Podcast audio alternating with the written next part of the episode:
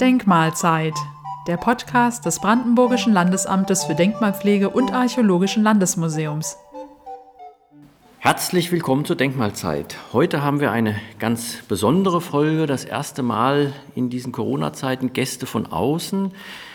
Bei mir sitzen Anna und Anni von der Ottfried Preußler Schule in Großbeeren. Sie absolvieren hier derzeit ihr Praktikum in der Abteilung Archäologie. Anna und Anni, wie seid ihr denn auf die Idee gekommen, hier im Landesamt für Denkmalpflege das Praktikum zu machen? Meine Mutter arbeitet auch hier und sie bringt manchmal Bücher von hier mit und erzählt, was so los ist. Und ich finde das ganz interessant. Und Anni und ich wollten unser Praktikum zusammen machen und dann habe ich ihr vorgeschlagen, dass wir hierher kommen könnten. Und sie hat gesagt, ja, finde ich auch cool, können wir machen. Ja, das ist äh, sehr schön. Habt ihr denn außer jetzt Anna mit dem äh, Kontakt ihrer Mutter hier zum Amt schon mit Archäologie irgendwie zu tun gehabt in der Schule oder so? Habt ihr da schon mal irgendwas besprochen? Also über Archäologie direkt jetzt nicht. Aber wir machen halt auch so, wir gehen halt zurück in die verschiedenen Zeitepochen in Geschichtsunterricht, aber über Archäologie genau noch nicht wirklich. Also ist das eine, eine Premiere. Anni, bei dir ist es wahrscheinlich ähnlich. Ja. Okay, und ähm, sag doch mal bitte, was habt ihr denn jetzt hier, ihr seid ja noch nicht so lange da, aber was habt ihr denn hier jetzt schon, schon kennengelernt? Also wir haben Scherben gewaschen und dann auch beschriftet und auch ein paar Knochen beschriftet. Und wir haben Fotos, Schwarz-Weiß-Fotos und Dias von der Grabung Diepensee von 2004 sortiert. Und zwischendurch sind wir nochmal grob übers Gelände gegangen und haben uns von außen alles angeguckt. Wir waren dann noch in der Bibliothek. Und im DIA-Archiv. Ja, wir haben natürlich eine große Fachbibliothek, sogar in zwei Abteilungen. Und ihr habt die archäologische Abteilung gesehen und das DIA-Archiv mit über einer halben Million äh, Dias. Was glaubt ihr, warum wir die Sachen so, ihr habt ja auch Fotos sortiert, habt ihr gesagt, warum wir die Sachen so aufheben, warum wir die so sortieren und ablegen? Ähm, weil die wichtig sind für die Archäologie, weil ja der eigentliche Grabungsplatz nicht mehr so da ist, wie er da war und man diese Fotos und Dias und Aufzeichnungen braucht, um nochmal darauf zurückzugreifen. Genau, ganz richtig. Scherben beschriften, ihr könnt ja den Hörerinnen und Hörern mal beschreiben, wie man das genau macht, auf was man da achten muss. Also als erstes trägt man eine Schicht Lack auf dann lässt man die trocknen. Dann schreibt man mit Feder und Tusche ein Datum und eine Zahl rauf, dass man das später wiederfindet. Und dann lässt man es trocknen und macht nochmal Lack drüber, damit es nicht mehr abgeht. Genau, also auch das wird ganz sorgfältig äh, gemacht und ist eine ganz ja, furchtbar analoge Arbeit. Ja, also es gibt zwar auch Scherbenbeschriftungsmaschinen, aber so wird das sehr häufig auch noch vorgenommen. Wart ihr denn schon jemals auf einer Ausgrabung? Nein. Nein. Also ich sehe im Vorbeifahren manchmal welche, wenn ich in Urlaub fahre oder so, aber selbst da war ich noch nicht, nein. Ja, auf die Ausgrabungsflächen selbst kommt man auch als Tourist oder Touristin normalerweise nicht so gut drauf. Das ist schwierig und jetzt in dem Praktikum wird das normalerweise gemacht. Leider ist das aus den Pandemiegründen derzeit nicht möglich. Also das entgeht euch, aber vielleicht habt ihr ja später nochmal eine Chance. Ja, was habt ihr denn für Fragen an die an die Archäologie oder an die Archäologen. Was machen Sie genau in Ihrem Beruf? Ja, das ist natürlich eine sehr, sehr weite Frage. Danke dafür. Äh, ganz besonders in meinem Fall ist das sehr weit gespannt, weil ich einmal ja Archäologe bin und beschäftige mich mit dem Mittelalter. Allerdings mache ich keine Ausgrabungen mehr oder nur sehr, sehr selten. Ich sitze am Schreibtisch, arbeite aber über mittelalterliche Themen, über mittelalterliche Funde und ganz besonders auch über mittelalterliche Burgen. Und dann habe ich noch die Öffentlichkeitsarbeit hier im Haus zu vertreten und da äh, verbreiten wir Informationen für die Öffentlichkeit über Presse, Medien, Fernsehen, Radio und diesen Podcast zum Beispiel. Meine Kolleginnen und Kollegen, bei denen ist das natürlich ein bisschen anders. Manche machen Ausgrabungen, andere bearbeiten Bauakten, um festzustellen, ob da, wo etwas gebaut wird, Archäologie notwendig ist. Das ist sehr, sehr vielfältig, das Arbeitsfeld. Wissen Sie, welches der älteste Fund ist, der jemals ausgegraben wurde?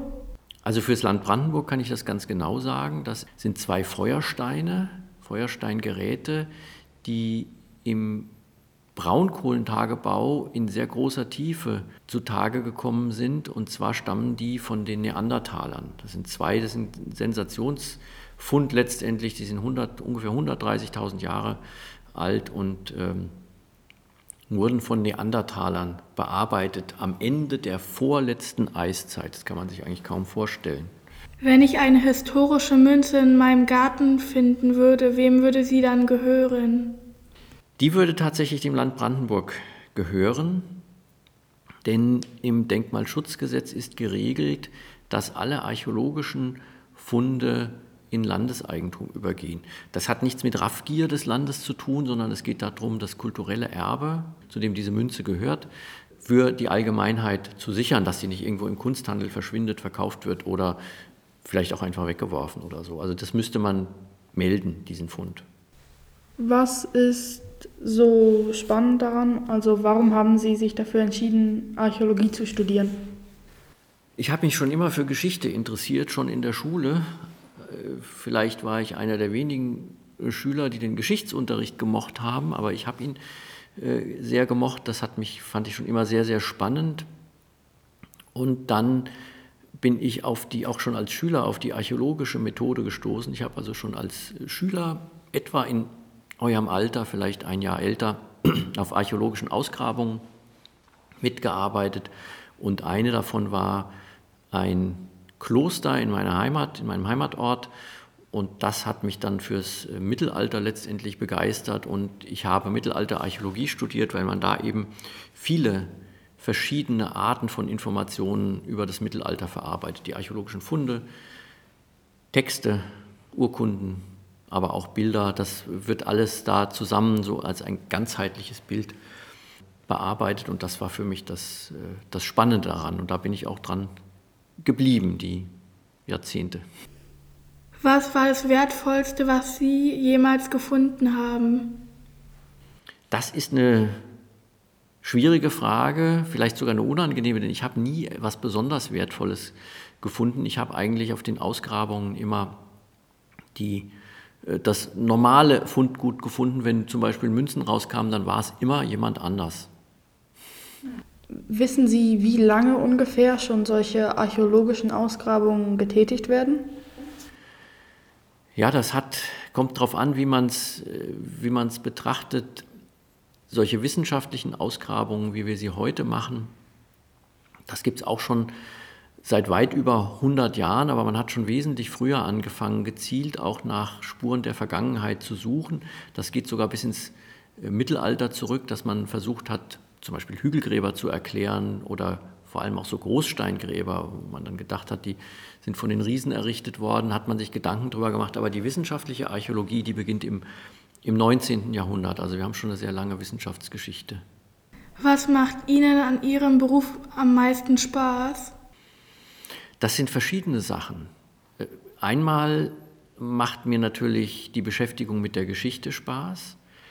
Äh, mir macht es Spaß, dass man da so ein bisschen ja fast wie ein Detektiv arbeiten muss, um die ganzen Spuren, die man da findet, wieder zusammen äh, zu bringen. Mir macht es Spaß, auch mit diesen alten Gegenständen umzugehen, wobei ich das auch nicht immer in der Hand haben muss, also das ist gar nicht, gar nicht nötig.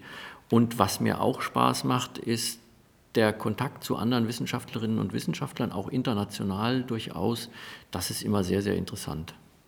Ich habe gehört, dass wenn Leichen im Moor versickern oder Menschen darin sterben, dass die länger erhalten bleiben und man diese teilweise noch mit Haut und auch mit Haaren findet. Haben Sie schon mal so eine Leiche gefunden oder ist so, ein, so etwas schon mal vorgekommen hier?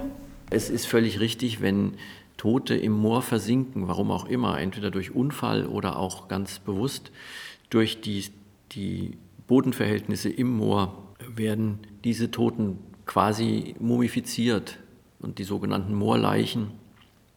Da ist wirklich sehr viel erhalten. Es gibt ganz wunderbar erhalten. Es gibt Moorleichen. Wenn man ein Schwarz-Weiß-Foto hat, denkt man, der Mensch schläft. Das ist ein alter Mann. Ich denke da ganz besonders an eine Moorleiche aus Norddeutschland.